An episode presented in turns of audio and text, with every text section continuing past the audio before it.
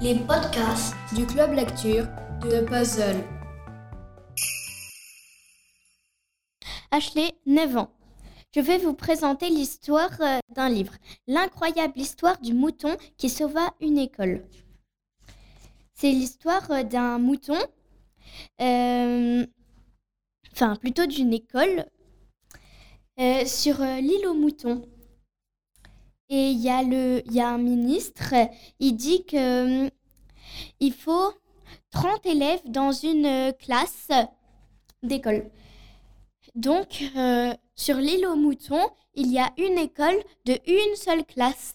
Sauf que il faut 30 élèves.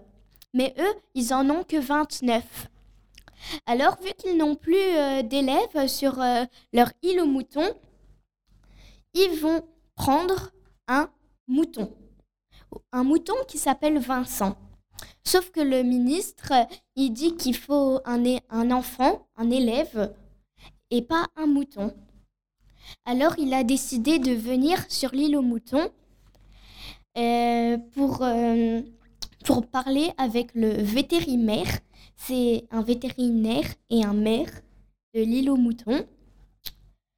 Et du coup, le, le ministre, euh, il parle avec le vétérinaire pour, pour dire que le mouton, il peut pas venir dans l'école parce que c'est pas euh, un enfant comme les autres, c'est un mouton.